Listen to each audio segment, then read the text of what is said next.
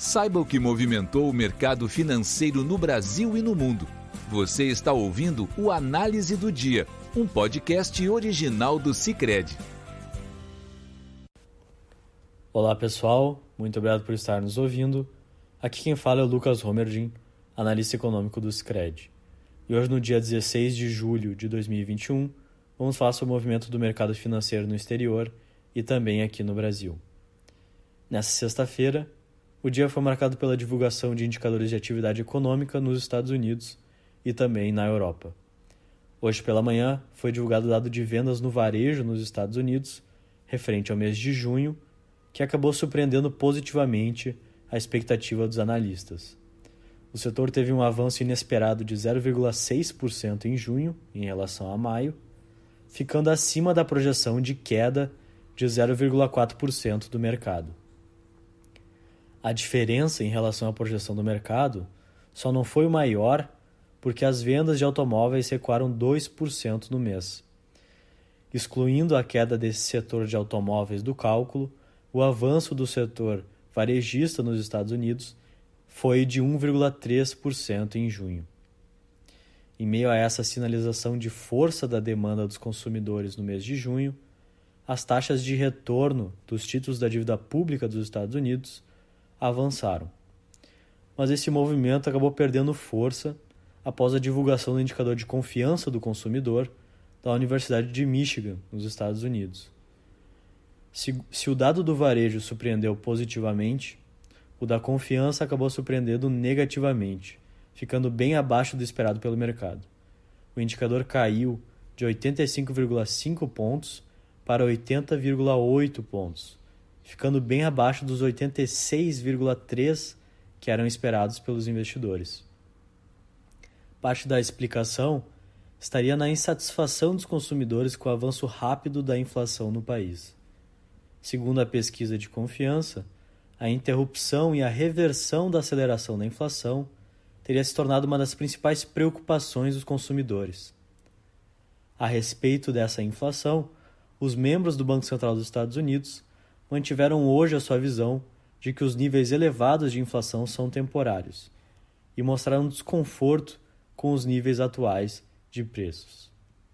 Em meio a esse contexto, no horário de fechamento desse podcast, as taxas de retorno dos títulos da dívida pública dos Estados Unidos mostravam avanços mais contidos, enquanto os principais índices de ações recuavam. O Dow Jones recuava 0,80%, o Nasdaq e o S&P 500 ambos caíam 0,68%.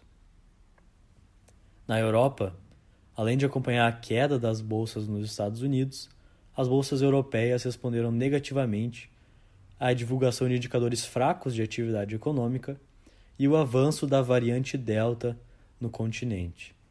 Assim, nesta sexta-feira, o DAX na Alemanha recuou 0,57%, o CAC 40 na França teve queda de 0,51% e o FTSE 100 em Londres teve um recuo de 0,06%.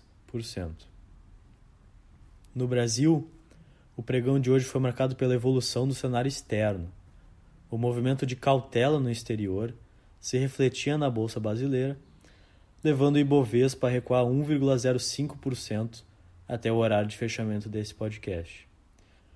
O desconforto expresso pelo presidente do Banco Central dos Estados Unidos com os atuais níveis de inflação pressionava as bolsas para baixo ao redor do globo e o Ibovespa não era diferente.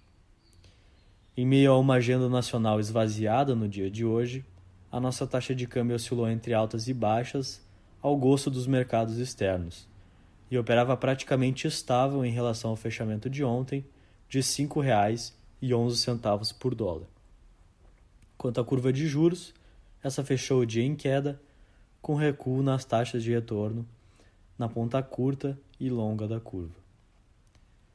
Dentre os indicadores que foram divulgados, mas que não tiveram efeitos significativos no mercado, o destaque é para o IGP-10, que é um índice de inflação calculado pela Fundação Getúlio Vargas. Em julho, o IGP-10 apresentou uma desaceleração, como já era esperado. O índice foi de uma leitura de 2,32% em junho para 0,18% em julho, em linha com a mediana das expectativas de mercado, que apontava uma variação de 0,15%. O movimento foi puxado por conta do componente de preços de atacado, que correspondem a 60% dos itens da cesta de referência do índice, o qual foi puxado para baixo principalmente em função de seu componente agropecuário. As commodities agrícolas continuaram em queda, como soja, farelo de soja, milho e arroz. A parte industrial do índice de preços também desacelerou por conta do arrefecimento no minério de ferro, o que ajudou para esse resultado de 0,18% no mês de julho. Com isso, a gente encerra o nosso podcast de hoje. Obrigado por estarem nos ouvindo. Até a semana que vem. Você ouviu o Análise do Dia, um podcast original do Cicred. Até a próxima!